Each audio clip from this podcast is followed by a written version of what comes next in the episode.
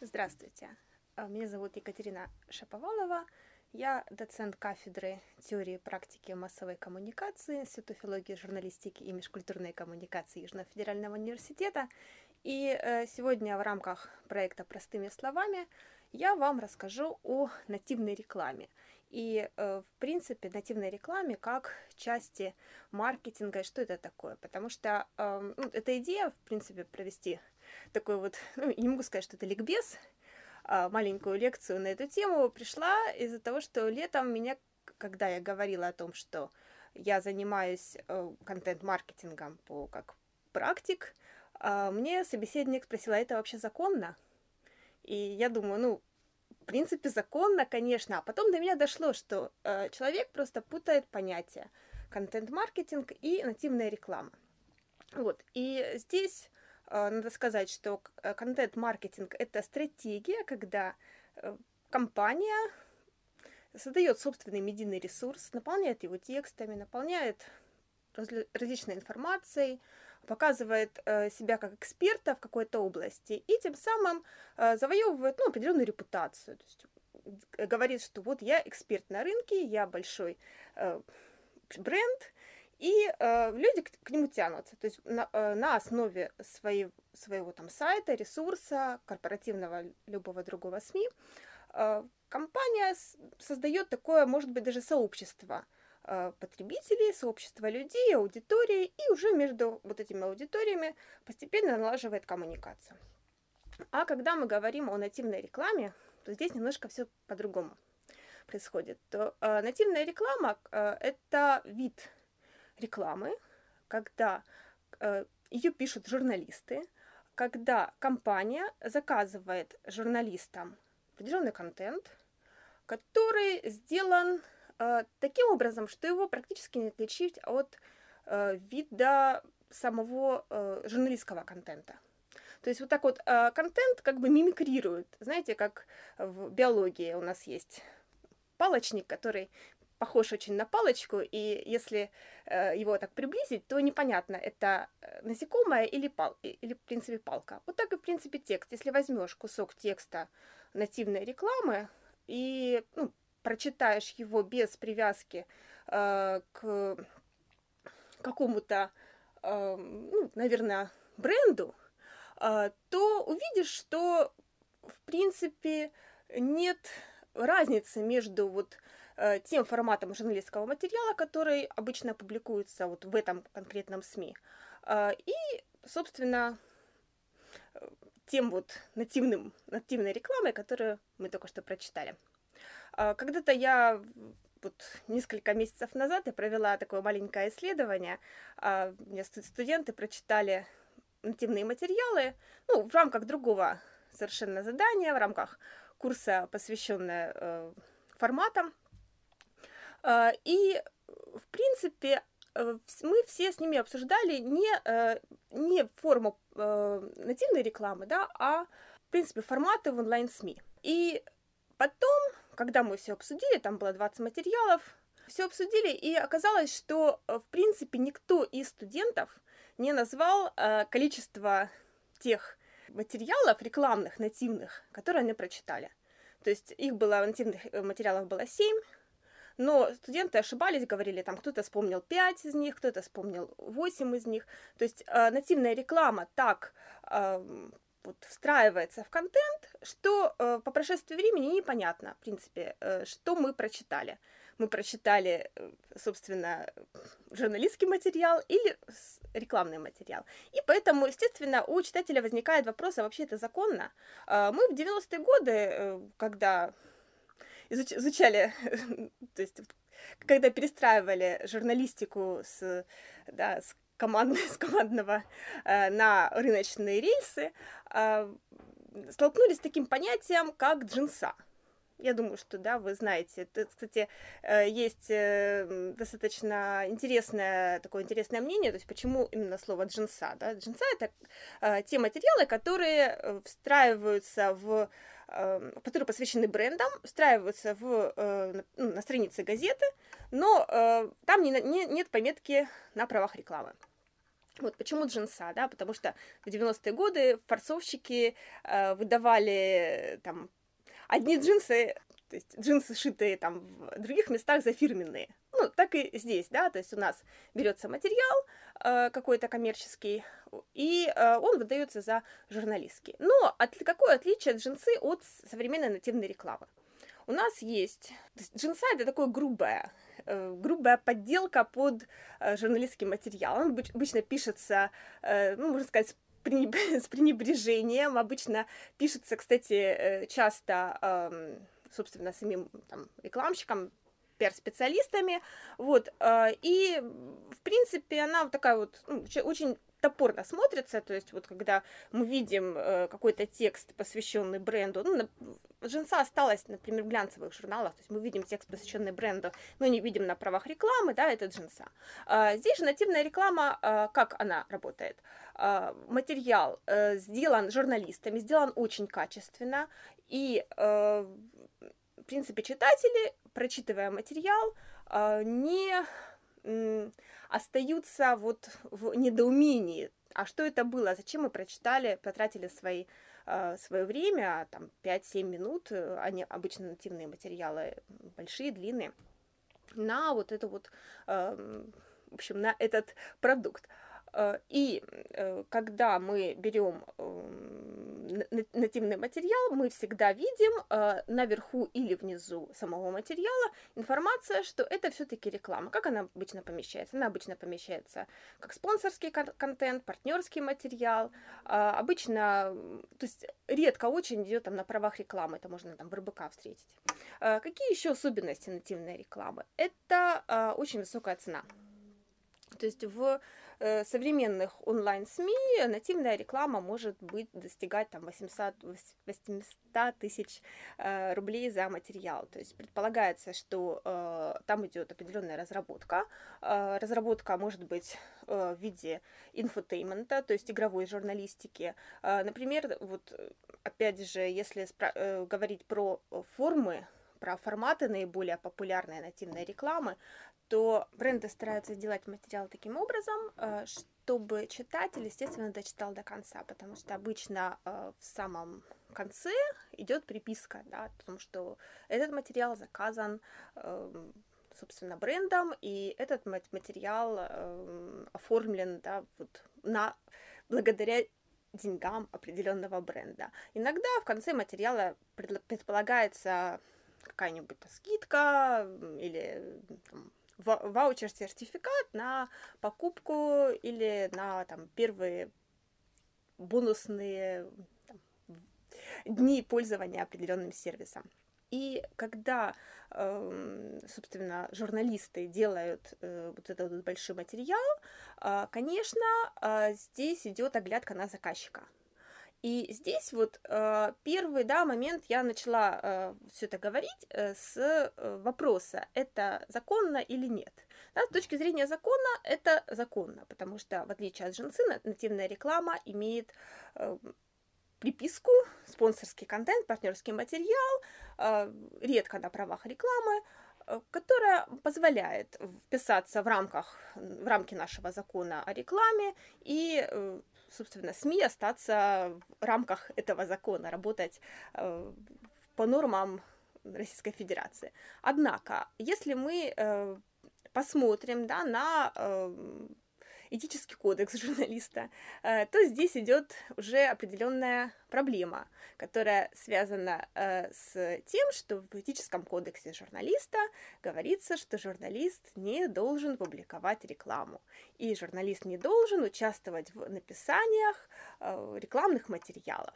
И получается вот палка о двух концах. Да? С одной стороны, э, СМИ заинтересованы в э, нативной рекламе. А почему это? Да? Потому что э, нативная реклама дает деньги. Я уже сказала, что нативная реклама стоит ну, достаточно крупные суммы. Это дороже, чем обычная баннерная реклама. Дороже, естественно, дороже, чем разместить, разместить эм, контент и дороже всяких грантов, которые да, СМИ может получить. А, однако эм, журналисты по этическим нормам не имеют права делать эти материалы. А, на самом деле, вот если мы смотрим региональную журналистику, то эм, ну, наши журналисты с этим сталкиваются, вот с, этим, с этой проблемой сталкиваются э, постоянно, потому что э, зарплаты журналистов региональных маленькие, и когда речь, э, извините, идет о выживании, приходится крутиться как как получится, и в том числе делайте нативные материалы. С другой стороны, э, в принципе, да, законодательство Российской Федерации не запрещает э, создавать э, ну, журналистам рекламные материалы. И сейчас, да, мы можем там увидеть, если мы посмотрим не просто на интернет-ресурсы, а посмотрим на различные инстаграмы э, наших журналистов, э, мы увидим там у, например, Парфенова рекламу, у Пивоварова рекламу и так далее. Это тоже является, это тоже журналисты. Могут ли они размещать рекламу? Ну, каждый крутится как может, и поэтому э, здесь э, рассматривать вот с точки зрения закона э, ну, это не, ну, то есть э, это законно, да, но с точки зрения этики здесь уже рассматривать стоит э, на уровне самого журналиста его э, представления о э, продукте. Вот. С другой стороны, э, многие СМИ, когда размещают нативную рекламу, э, считают, э, что они провели определенное такое экспертное э, экспертный анализ э, самого бренда, и э, они гарантируют, Э, размещая рекламу, э, ну, определенное качество. Ну, так, например, эм, говорит Медуза, когда она делает нативную рекламу. И, в принципе, если мы говорим об истории вообще развития этой формы рекламы, эм, Медуза была первая на российском, рын... на российском рынке, э, которая активно пиарила этот формат.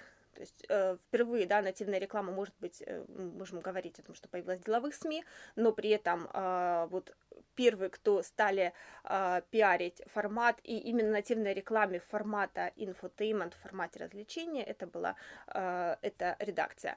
Э, и если рассматривать Медузу, то Медуза здесь из этического, э, этического кодекса вышла очень интересным образом. Они создали отдельное подразделение, в котором э, были можно сказать, бывшие журналисты, собственно, работающие над определенным, ну, до этого работающие в этом же СМИ а, и имеющие, а, естественно, навык писать не как это делает пресс-служба, а как это делают журналисты под, ну, то есть вот э, аудиторию определенную, под интересы аудитории. То есть фактически это не э, журналисты, э, они, ну, они работают в издании, они работают в отдельном отделе. Э, если рассматривать вообще форматы нативной рекламы, то здесь можно выявить, в принципе, э, наверное, форматов 5. А, давайте вот сейчас я быстро перечислю. То есть это материалы э, аналитические, когда идет обзор продукта, когда идет обзор определенного сервиса, вот, или обзор видов э, ну, оказания услуг. Ну, например, э, в СМИ сейчас вот популярны материалы на медицинскую тематику, связанные с реабилитацией после там, коронавируса и э, после, в общем, болезней. Вот. Это, собственно, такие аналитические материалы. Второй э, тип материалов – это тесты э, и э, прочие игры, Э, ну, здесь мы можем, да, говорить об вообще, в принципе, э, такой инфотейнменте. То есть здесь основная задача, э, основная задача этих материалов именно развлечь читателей и сделать таким образом, чтобы читатель, находясь в положительном расположении духа, не задумался о том, что он, в принципе, читает, собственно, рекламный материал. Во время теста обычно вписываются вопросы таким образом, чтобы компания, естественно, была в э, выигрышном свете. То есть, если у нас там тест посвящен какому-то компании, которая там, занимается общепитом, то, конечно, э, будет э, тест про еду и про, например, качество продукции, в, там, ну, которая предлагается нашим потребителям в ресторане или в кафе. Затем, да, если мы дальше пройдемся по типам нативной рекламы, то э, интересный тип, который, в принципе, э, можно сказать, пришел из телевидения и еще зародился раньше, чем, э, собственно, нативная реклама в онлайн-СМИ, это нативная видеореклама. То есть, когда в, внутри э, ролика мы вставляем информацию э, о каком-то спонсорском предложении, причем эта информация э, таким образом вклинена э, в ролик, э, что наш, э, собственно, зритель и э, не всегда понимает, что речь идет о рекламе. Ну, конечно, если вот вы понимаете, да, вот, то есть поняли, к, э, к чему я клоню, то есть из, э, это все пришло из телевидения, из э, такого понятия, как product placement. То есть, когда э, мы видим, например, в сериале рекламу какого-нибудь сока, который стоит на столе, э, в смысле, мы не видим рекламу, мы видим сок, и это является рекламой. Но при этом, э, собственно, зритель э, просто наблюдает э, банку да, определенного напитка на столе. Э, далее, э, еще из интересных э, форм форм нативной рекламы. Это аудиореклама, а также э, сейчас популярны, например, форматы подкаста, форматы эм, различных радиопостановок, которые можно послушать в интернете, и какие средства, собственно, живут подкастеры. Вот на такие. А, также к ним обращаются определенные бренды, которые а, предлагают э, популярным ведущим, ну, я здесь могу сказать радиоведущим, да, популярным подкастерам, записать э, именно подкаст на тему этого бренда и ненавязчиво его э, прорекламировать. В этом случае, э, когда мы э, говорим о Э, вот, ну, то есть, когда рассматриваем вот такие формы нативной рекламы, э, здесь это уже близко к тому понятию, как я говорила, джинса, когда, потому что часто, ну, подкастеры это не журналисты, э, у них нет определенных, да, представлений о, там, этическом кодексе журналиста и так далее, то есть они, им заплатили деньги, многие предполагают, что они должны эти деньги отработать, это нормально. Вот, поэтому они могут э, ну, достаточно э, так просто рекламировать тот или иной бренд без оглядки на определенное там э, экспертное мнение, да, без оглядки э, на анализ и собственную позицию по этому э, по этому бренду. Вот. И еще, да, один э, тип нативной рекламы, ну, здесь я уже о нем немножко говорила, это нативная реклама в глянцевых журналах, когда мы э, рассматриваем э, материалы э, журналистов, которые, ну, часто это часто вид нативной рекламы встречается в туристических глянцевых журналах, когда рассматриваем материалы журналистов, которые съездили по определенной там, путевке, оплаченной спонсором, они описывают а, страну, да, то есть это идет такой путевой очерк классический, но при этом а, указано, что в конце материала указано, что там журналист благодарит за а, поездку и за там оказанные услуги определенную компанию, вот называется эта компания, и чаще всего дается там, может быть, даже промокод э, или ну, определенный вот э, слоган этой компании, который призывает э, потребителей, собственно, обратиться к услугам и э, не мешкая поехать в эту страну.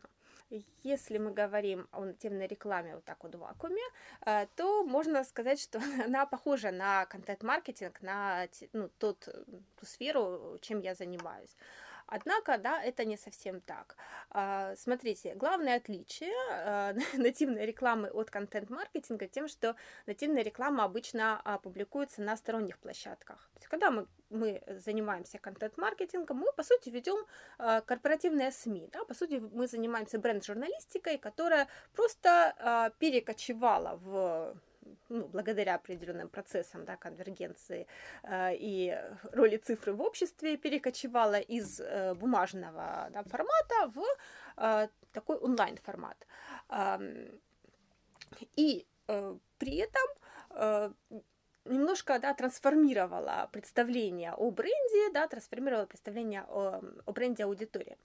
Э, нативная реклама, она публикуется на страницах вне нашего сайта, э, вне, э, собственно, того места, да, где собираются э, потребители этого бренда, и если мы э, рассматриваем вот нативную рекламу в комплексе определенной да, вот, э, стратегии взаимодействия э, с бренда, то она может да, рассматриваться как часть контент-маркетинга. Но она является такой вот, ну, можно сказать, мизерной, мизерной частью и не всегда подходит.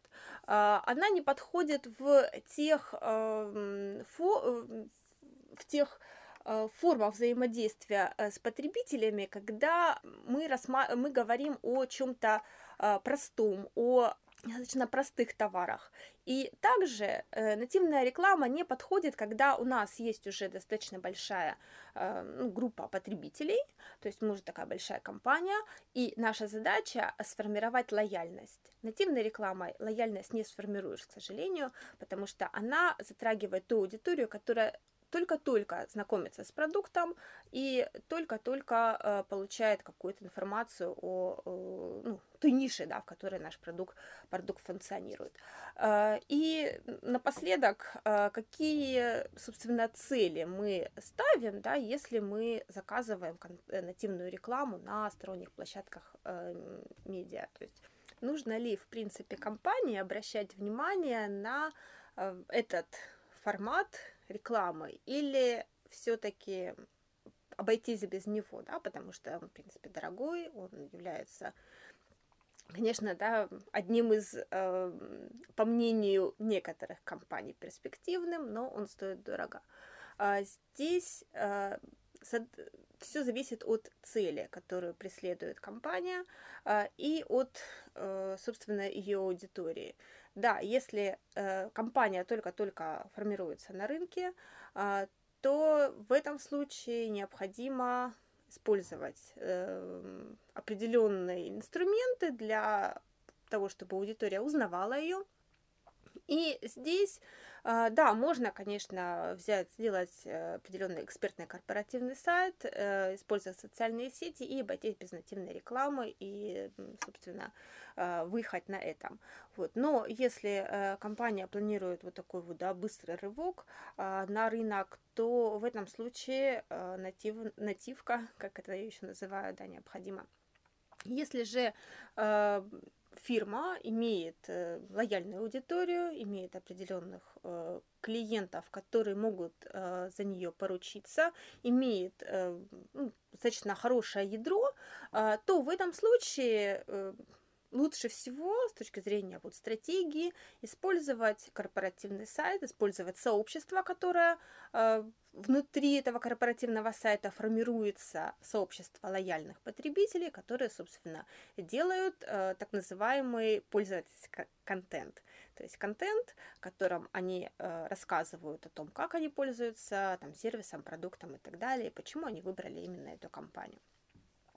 А, в принципе, эти моменты э, на факультете журналистики не рассказываются, не освещаются подробно, потому что, да, так вот складывается, что э, журналисты не э, ну, считается, что журналисты не будут заниматься рекламой. Но жизнь такая штука странная, поэтому э, очень много журналистов с нашего факультета потом идут именно э, в там, контент-маркетинг, в рекламу, в пиар, э, то есть работают на брендах компаний. Э, поэтому понятие о том, э, что это такое, да, в каких случаях это используется, я считаю, э, важно знать. А на этом все. Спасибо за то, что вы меня прослушали, кто дослушал до конца. До свидания.